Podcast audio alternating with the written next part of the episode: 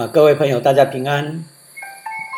啊，现在我们要一起来认识的是《创世纪》第十章到第十一章。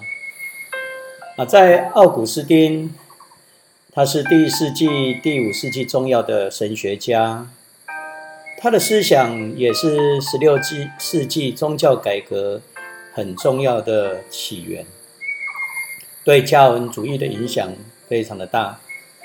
也被公认为最伟大的神学家。二十世纪重要的神学家哈纳克，他曾经这样说：自从保罗以来，除路德以外，没有人能比奥古斯丁。甚至今天，我们仍然受到他的思想和精神所影响。我们是文艺复兴和宗教改革的后裔。但两者都赖于奥古斯丁。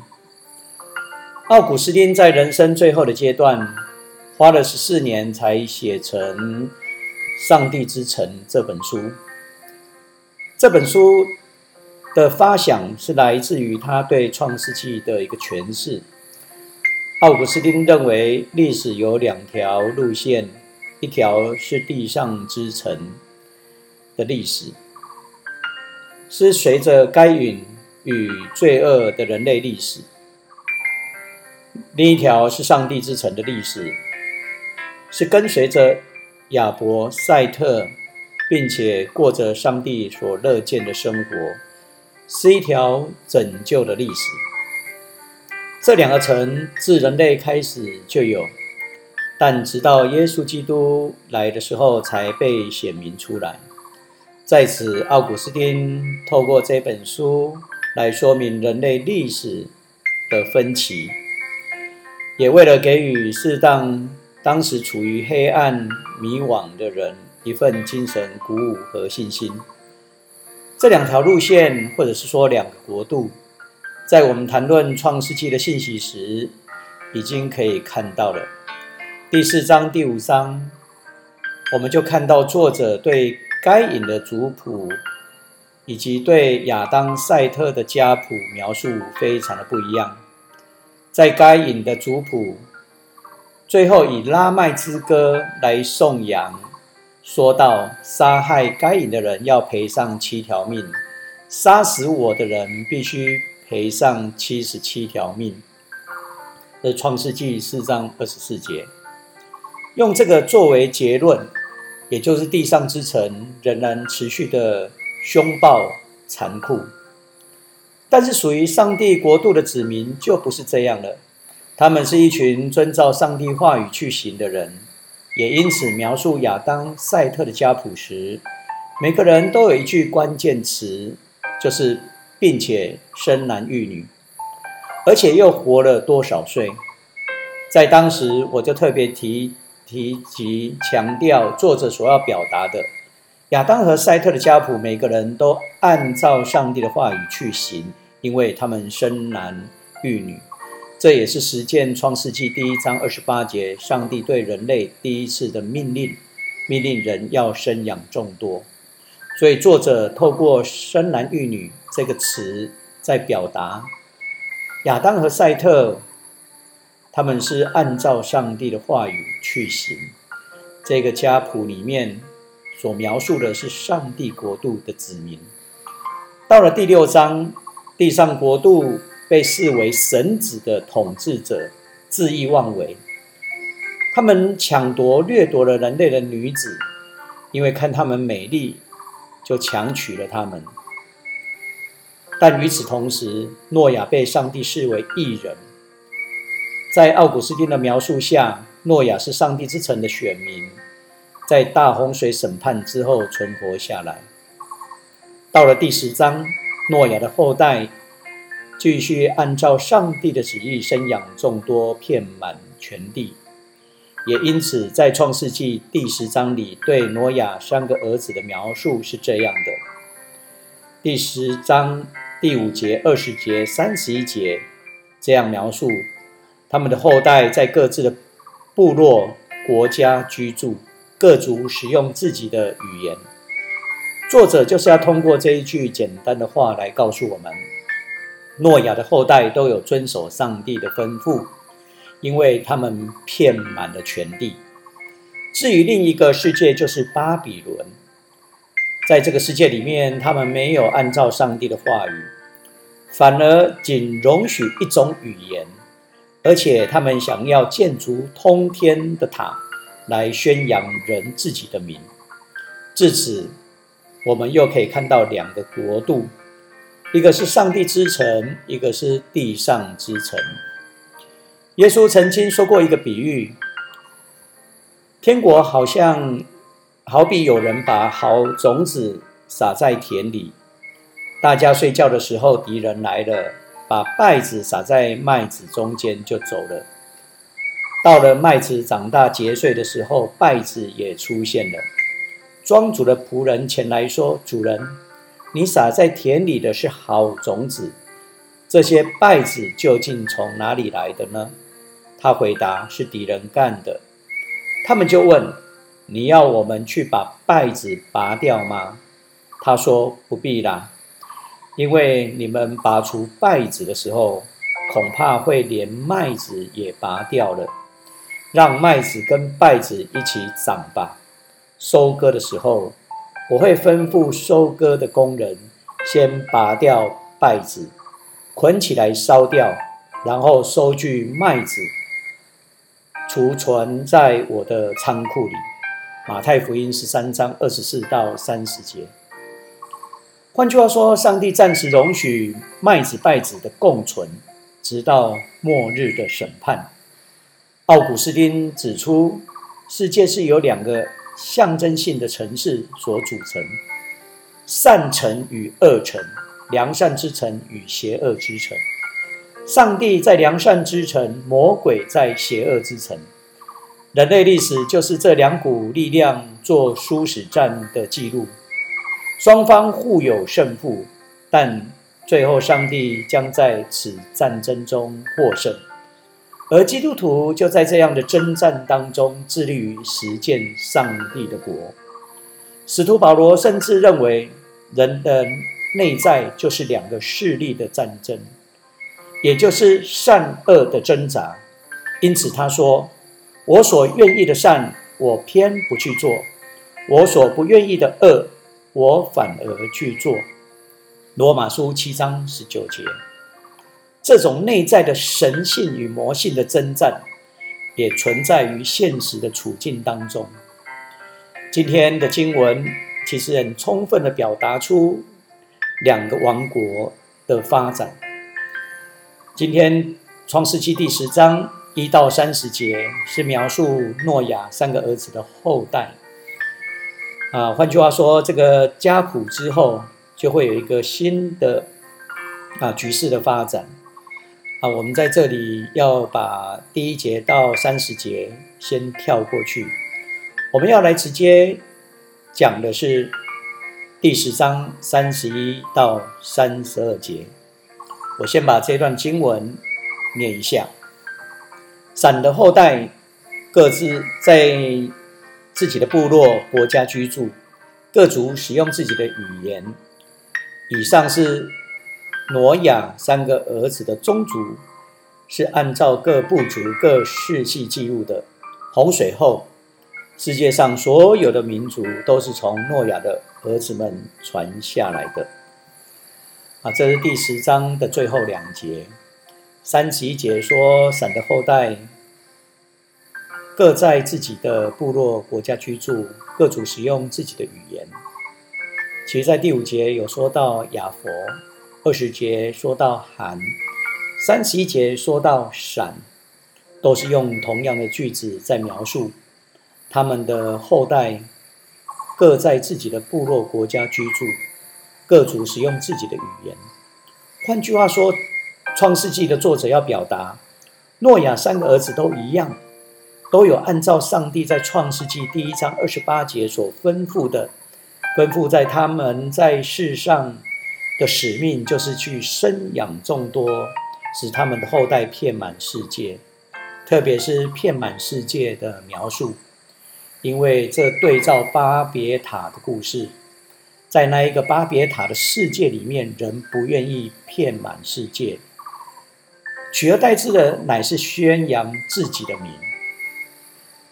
在三十二节的最后一句话这样说：“洪水后，世上所有的民族都是从诺亚的儿子们传下来的。”我们不能从字面上来了解。我之前有说过，所谓的世界。是在他们当时所知的区域当中。今天，全球、地球是圆的这样的世界观，是很后来才有的。公元前五百年，春秋战国时代，孔子说：“天道曰圆，地道曰方。”地是四方形的概念，自古以来是很普遍的。直到第十七世纪，受到西方科学的影响，东方的人才逐渐知道地球是圆的。一个有趣的故事记载说，日本时代台湾第三任总督乃木将军，有一回他拜访凯达格兰族北投社的头目林乌突，在他的家里面，他惊讶的看到墙壁上挂着。一面世界地图，乃木将军本来以为全台湾只有他有世界地图，他认为台湾没有一个人有如此的世界观。询问之下才知道，这个北投社的头目林乌突，他的地图是马介牧师送给他的北投。这个地名是凯达格兰族的语言“女巫”的意思，因为该地盛产硫磺，烟雾弥漫，所以北投社啊是一个很早就听信福音的地方。总之，在圣经里面所说的世界，不是指今天的全球的这种世界观，而是指他们所居住的世界里面。在他们已知的世界里面，认为人在大洪水之后都是诺亚他们的孩子所生的，就好像我们会说，民主台湾与集权中共是两个不同的世界。第三十二节说，洪水后世界上所有的民族都是诺亚的儿子们传下来的，我们可以这样理解。在他们的世界里面，各民族都是诺亚儿子们传下来的。在他们的世界里面，他们都是一群遵照上帝话语的人，他们是属于上帝之城的子民。接着，我们来看创世纪第十一章一到九节。这段经文将记载说，起初天下的人只有一种语言，使用一种话。他们在东方一带流浪的时候，来到巴比伦平原，在那里定居。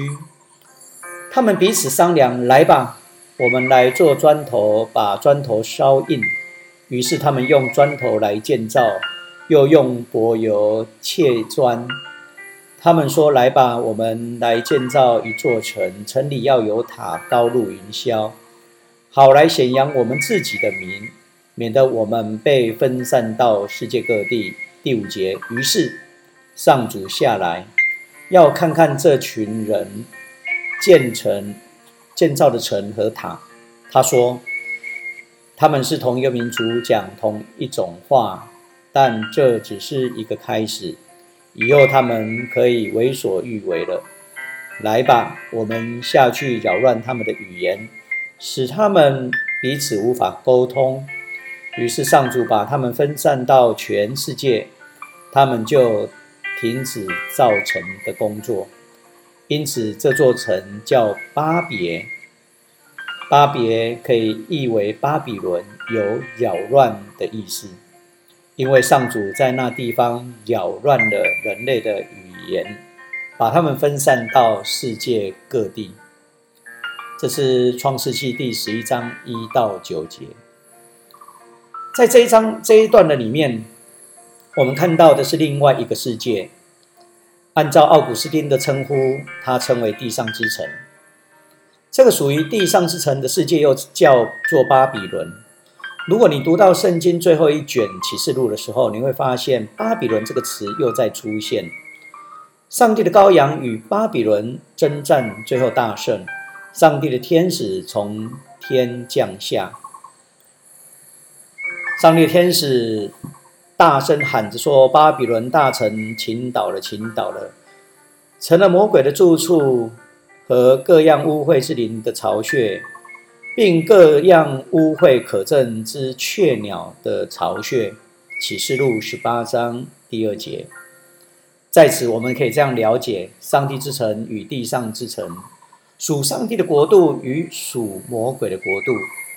如今，这两个国度仍然不断的拉扯征战，但是，基督在十字架上的救赎已经完成，魔鬼已经节节败退，世界不断朝向上帝国来展开。创世纪在此描述的地上之城巴比伦。这世界的人不愿意遵从上帝的吩咐去遍满全地，反倒彼此商量要建造一座城，城里要有塔，高入云霄，目的是好来宣扬人自己的名，甚至他们要对抗上帝，因为上帝要人遍满全地。他们说，免得我们被分散到世界各地。看到了吗？他们聚集是为了宣扬自己的名，他们不愿意被分散到各地，乃是在对抗上帝遍满全地的吩咐。相对于诺亚三个儿子们，他们是怎么样呢？创世纪第十章五节、二十节、三十一节，他们的后代在自己的部落、国家居住，各族使用自己的语言。这样的对比，让我们更清楚两个国度的不同。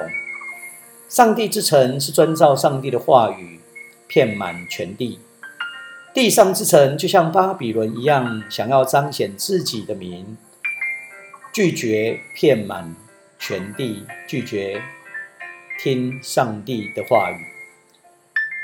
第一节说到巴比伦的世界里面，起初只有一一种语言。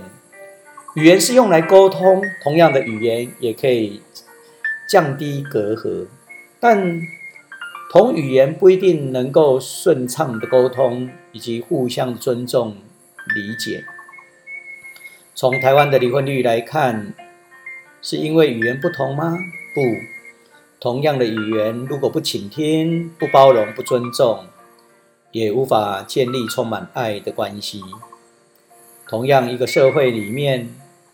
不是因为我们的语言不同，而是因为我们不懂得倾听，不懂得尊重与包容，族群之间就不会有和睦相处。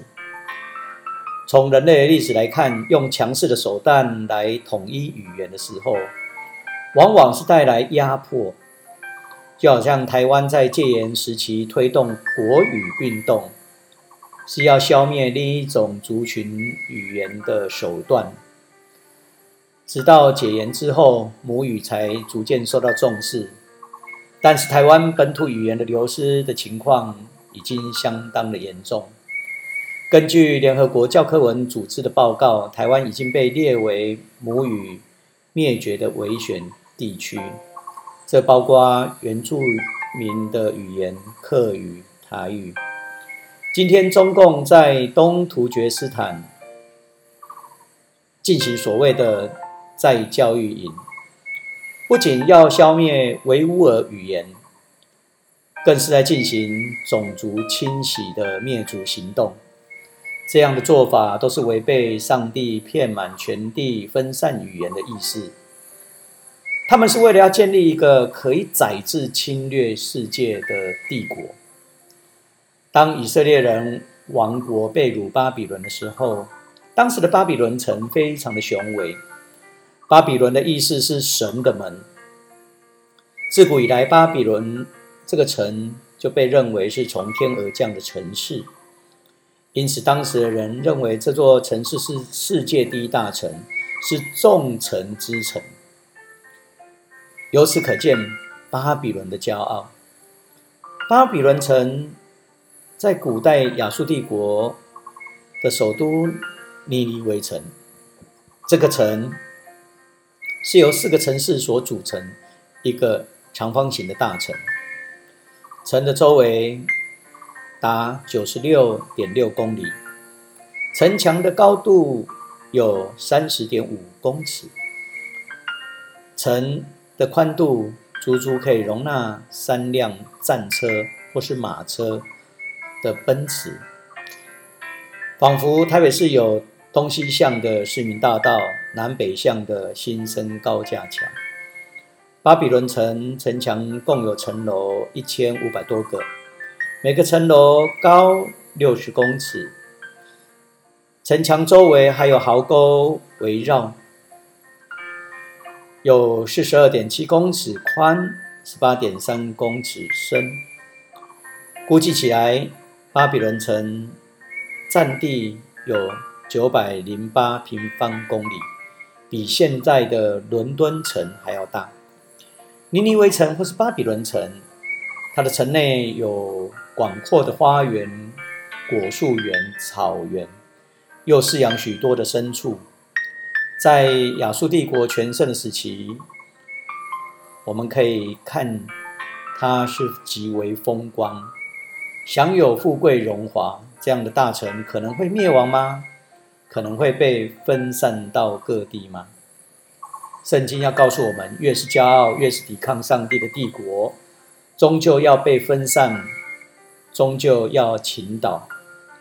第四节的描述，让我们看到这个地上之城巴比伦，不愿意遵从上帝的吩咐，遍满全地。他们反倒彼此商量，要建造一座城，城里要有高塔，高入云霄，还来宣宣扬人自己的名，甚至免得。我们被分散到世界各地，他们一切的建设的目的是为了宣扬人自己，而不是上帝。今天我们的能力恩赐所做的一切的建设的目的是什么呢？记住，不是为了要彰显人的名字，而是要彰显上帝的名，而是要建造上帝之城，建立上帝国。第五节是个重要的转折，或者是说上帝的介入。当人在建塔和建城，想要达到天庭的时候，在人看起来非常的壮观高大，确实会令人感到非常的骄傲，因为有这种的实力，人才会说好来显扬我们的名这种话。但创世纪的作者很幽默的。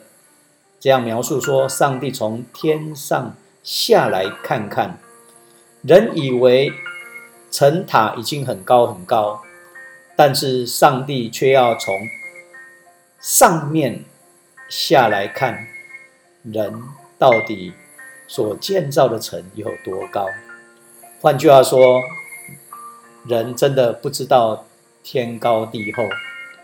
我们下去，这里的我们并不是指有很多的上帝，而是一种表达上帝的威严伟大。希伯来文用复数这个神这个字来描述的时候，都是在强调神的伟大。所以这边说到我们下去，可以用更直接的意思来说，就是上帝要介入。上帝介入的目的在哪里呢？要变乱人的口音。许多人认为这是上帝的惩罚，这样的了解是站在人的眼光来看，在人看来，全世界的语言统一不是很好吗？若说一种语言就不会有沟通上的困难，但是我们若以上帝的眼光来看，这个变乱语言乃是祝福，因为有了变乱的语言。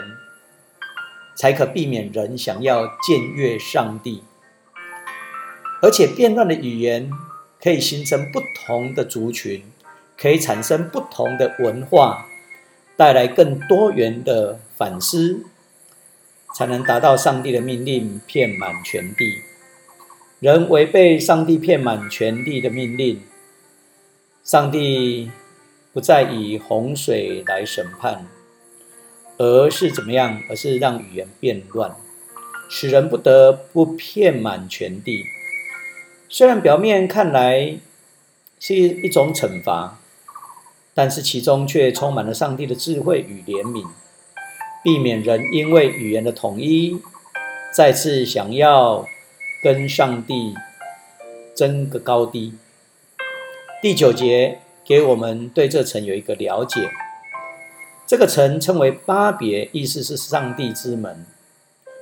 这是源于阿卡典的语言。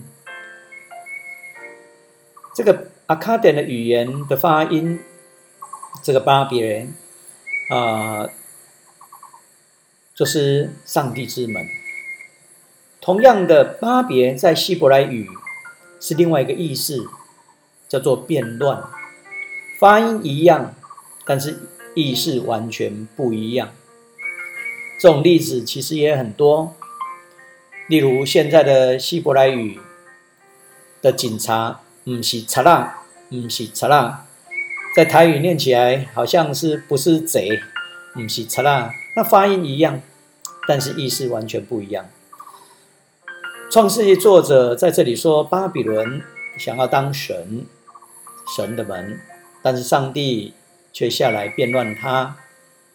后来，巴比伦王尼布甲尼撒变乱了，发疯了。像牛一样在野地里吃草一样，这可以参考但以理书四章二十八到三十三节。其实创世界作者有意透过这个故事告诉我们：当人在骄傲夸耀自己的成就的时候，想要僭越上帝时，最后就是变乱倾倒，上帝让他疯了，上帝让这个国家倒了。从创世纪第三章亚当夏娃犯罪开始，创世纪的作者在编纂这本经典的时候，是很有秩序的在谈论人的罪的问题。从亚当夏娃背叛上帝，进而到兄弟之间的相互残杀，再到上主看见人类各个邪恶，始终心怀意念，结果引发人与大地之间大洪水的灾难。现在则是人集合起来，再次的想要对抗上帝，要与上帝比个高下，想要取代上帝。其结果就是人与人之间彼此不再能够和睦相处。接着我们来看创世纪第十一章十到二十六节。第十节这样记说：以下是闪的后代，洪水后第二年。闪一百岁时生亚法萨，以后又活了五百年，并且生男育女。亚法萨三十五岁时生沙拉，以后又活了四百零三年，并且生男育女。沙拉三十岁时生希伯，以后他又活了四百零三年，并且生男育女。希伯三十四岁时生法勒。以后他又活了四百三十年，并且生男育女。法勒三十岁时生拉吾，以后他又活了两百零九年，并且生男育女。拉吾三十二岁时生西路，以后他又活了两百零七年，并且生男育女。西路三十岁时生拿赫，以后他又活了两百年，并且生男育女。拿赫二十九岁时生他拉。以后他又活了一百十九年，并且生男育女。他拉七十岁那一年，已经做了亚伯兰、拿赫、哈兰的父亲。这是创世纪第十一章的最后。这段的经文特别拉出了闪的后代来讨论。这里描述的与创世纪第五章。亚当、赛特的族谱很类似，每个人都交代他们活几岁，特别是有生男育女这句话。前面我已经告诉各位，生男育女这句话，其实在表明他们都有遵照上帝在创世纪第一章二十八节对人类第一个命令，要生养众多的命令。他们都有按照上帝的命令去行。用奥古斯丁的话来讲，这就是上帝之城不断的延续下去。我们从今天创世纪第十章三十一节到第十一章二十六节这样的经文里面，到底要带给我们什么样要紧的信息呢？我想有两项要紧的信息值得我们一起来反思。第一个，要让我们知道，骄傲宣扬自己的名，是将人类带为将人类带来更大的灾害。当人类到达巴比伦平原的时候，就不想分散到全地，因为巴比伦平原物产丰富，远比过去辛苦的游牧生活还好。因此，他们在巴比伦定居。但是这样一来，就等于人反抗上帝遍满全地的命令。后来，我们看到亚伯兰选择走一条不一样的道路。他离开巴比伦平原，走向一个未知之地，朝向遍满全地。在巴比伦平原，当人类安逸定居之后，就开始胡思乱想。他们想要建造通天的高塔来宣扬自己的名。换句话说，人的骄傲就是想取代上帝的地位，要高举自己的名。过去纽约世贸的双子星大楼。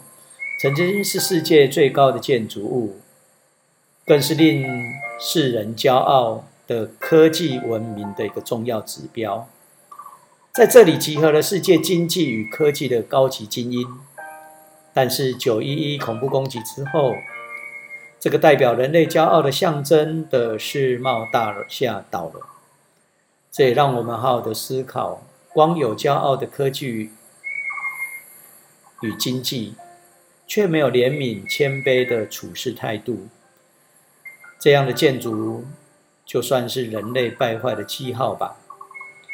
一九九八年，马来西亚抢了世界第一，在吉隆坡盖了世界最高的双子星摩天大厦。二零零四年十二月，就被台北市一零一摩天大厦五五三公尺超越了。但又过了短短五年又五天，台北一零一就被杜拜的哈利法塔一百六十九层给超越了，而且是高出三百一十九公尺。其目的也在于彰显人自己的名，因为世人太看重名了。当我们越看重名，我们就。越不懂得谦卑与怜悯。其实这几年中国的崛起，中共的总书记习近平，他要在建立百年的中国梦、帝国梦，甚至天朝梦，他想要宰制全世界。所以在二零一九年武汉肺炎爆发后，中共的这个“一带一路”想要吞噬世界的。独裁的野心也逐渐被揭露出来。帝国想要宰制世界，每个时代都有。先知但以里就对当时最强大武力拥有的这个帝国尼布甲尼撒王说：“这是那守望的天使所决定的。我要使世人知道，人的国度是至尊上帝掌管的。”上帝有权把国权赐给他所选择的人，即使是微不足道的人，上帝也可以使他掌权。但以理书四章十七节，接着但以理先知又说：“所以陛下，请听我的劝告，不可再犯罪，要秉公行义，怜悯穷人，这样你就会继续昌盛。”但以理书四章二十七节。换句话说，上帝要掌权者。秉公行义，怜悯底层受压迫者。所以，人的骄傲并不能为自己添加任何的利益，反而骄傲为人类带来更大的灾害。第二个要紧的反思是，让我们知道，我们要学习人的有限，知道人的有限，进而谦卑的回到上帝的面前。巴别塔的故事其实反映出人的自高，人不知道自己有限，才想要与上帝争个高低。俗话说得好，骄傲的人就是不知天高地厚。巴别塔的故事中，人想要通过人的能力、智慧、才能来建造通天塔。他们认为人的能力已经足够登天媲美上帝，想要与上帝争高低。当他们骄傲想要取代上帝的时候，《创世纪》的作者清楚地告诉我们：上主下来要看看这群建造的城和塔。人以为自己有能力足够与上帝抗衡的时候。上帝尚且是不知道人的高塔高到哪里去，而且上帝还要从天上下来看看。其实这已经暴露出人实在非常的渺小和有限。相对于巴别塔所建造的地上之城，我们该如何在今日的处境之下延续上帝之城呢？我们的生活的社会工作。都交织着地上之城与上帝之城的拉扯，利益与良心的征战。在这样现实的处境之下，我们该如何抉择呢？该如何由骄傲的自我中心转向谦卑的以上帝为中心呢？圣经的作者并没有要我们对现代的科技持反对的态度。圣经的作者要我们学习知道。我们是人，是实实在在的人，这一点的认识是很基本也很重要。也因为知道人的有限，知道人的软弱，我们才会承认人从软弱的当中去仰望神。也知道人的有限，我们才懂得在错误的时候如何。来修正。有了以上心灵的告白之后，接下来重要的就是学习谦卑的心，让上帝的灵来指引我们。就好像使徒保罗所说的：“我特别喜欢夸耀我的软弱，好使我觉得基督的能力在保护着我。”更多后书十二章九节，因为一位懂得反省的人。他才真正认识到自己的软弱，才会渴望让圣灵来引导他的生活，天天在基督里面过着重生的生活。请记住耶稣基督所说过的话。耶稣这样说：“上帝要把至高的人降为卑微，又高举甘心自卑的人。”马太福音二十三章十二节。各位弟兄姐妹，各位朋友们，希望我们认识到自己的有限，进而谦卑的回到上帝的面前。当你能够这样做的时候，你已经在表明你是上帝之城的子民，你在走向上帝国的国度。愿上帝的话语成为我们的帮助，成为我们。走人生道路重要的提醒。感谢各位的收听，我们下次啊再来谈创世纪第十二章。